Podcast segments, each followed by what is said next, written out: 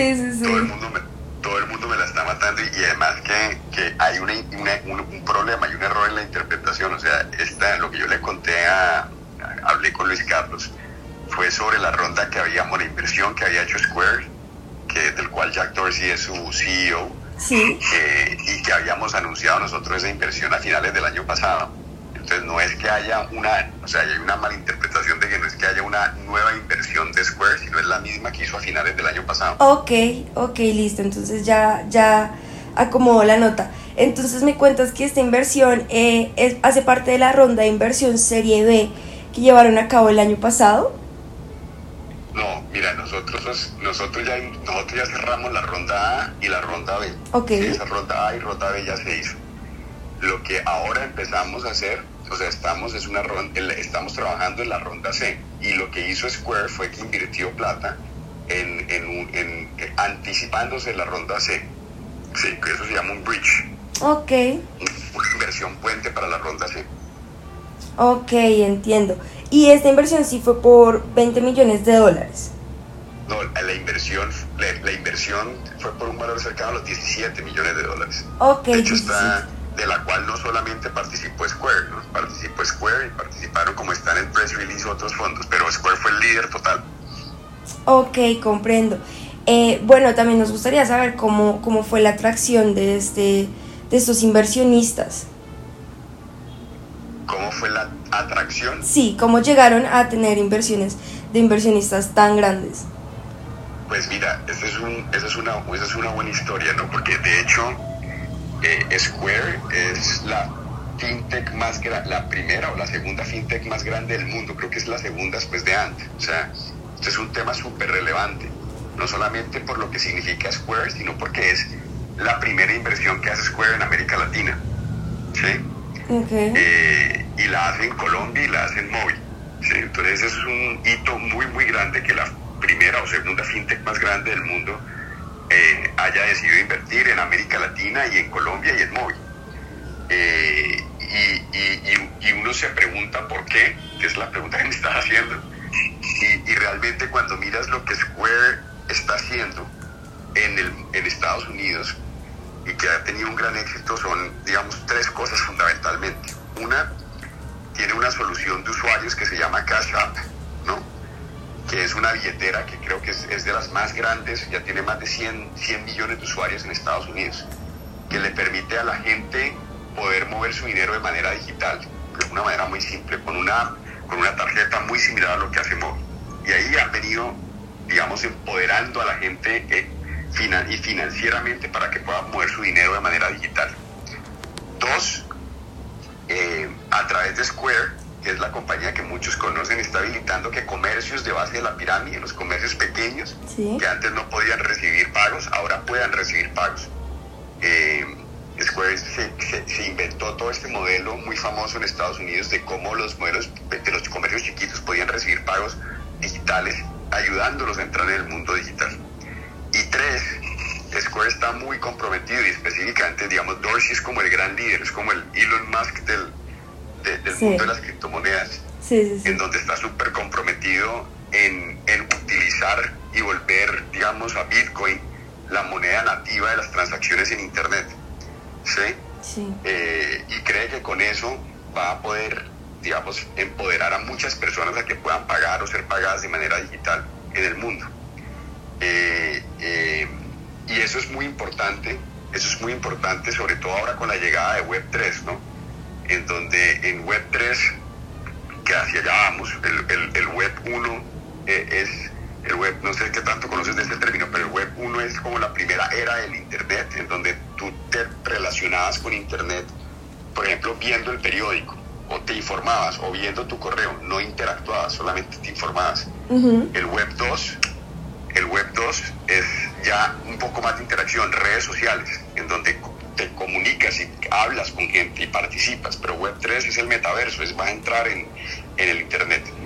Y en web 3, cuando la gente entre en el metaverso en internet, pues se va a necesitar medios de pago que sean digitales y ahí es donde cripto o una moneda tokenizada va a tener todo un futuro muy grande. Entonces, es una apuesta muy grande que está haciendo. Entonces, que Square haya invertido en móvil, pues valida mucho el modelo de negocio de nosotros, porque nosotros creemos firmemente en permitirle a los comercios que puedan recibir pagos digitales, permitir a los usuarios que puedan pagar de manera digital.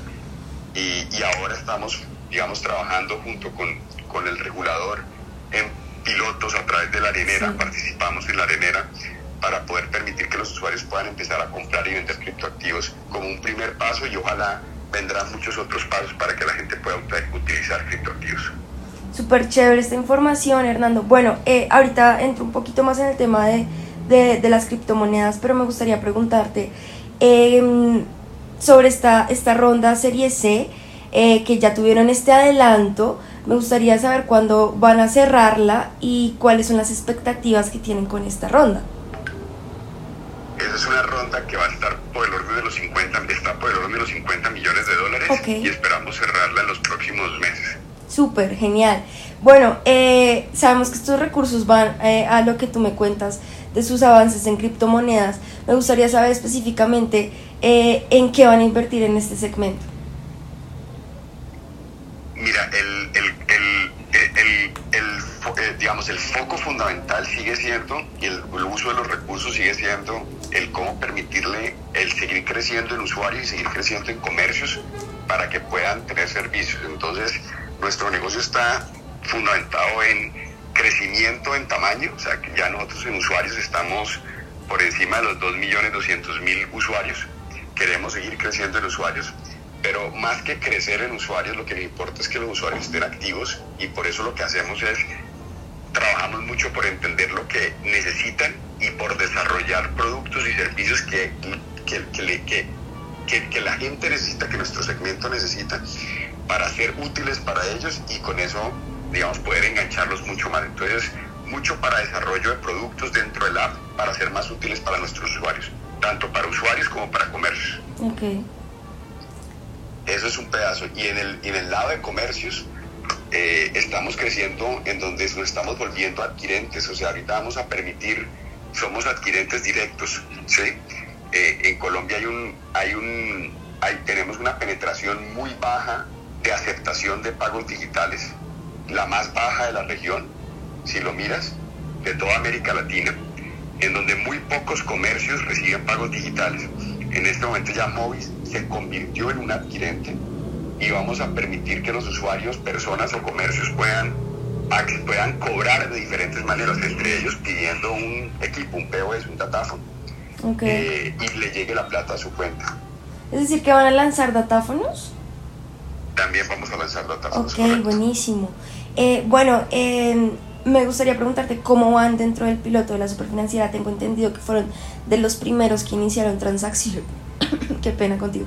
Transacciones. Me gustaría saber cómo ha evolucionado este piloto. Ha evolucionado bien, seguimos creciendo con ellos. Nosotros trabajamos hoy con dos exchanges eh, y nos permite hacer, digamos, cash in y cash out con esos exchanges. Entonces viene evolucionando bien. Yo creo que las areneras son para probar y para entender y para aprender y ver si el regulador necesita o no regular algo. Ok, ok Hernando, bueno, yo creo que esas serían todas mis preguntas. No sé si tú tengas algo más que consideres importante añadir para, para esta nota.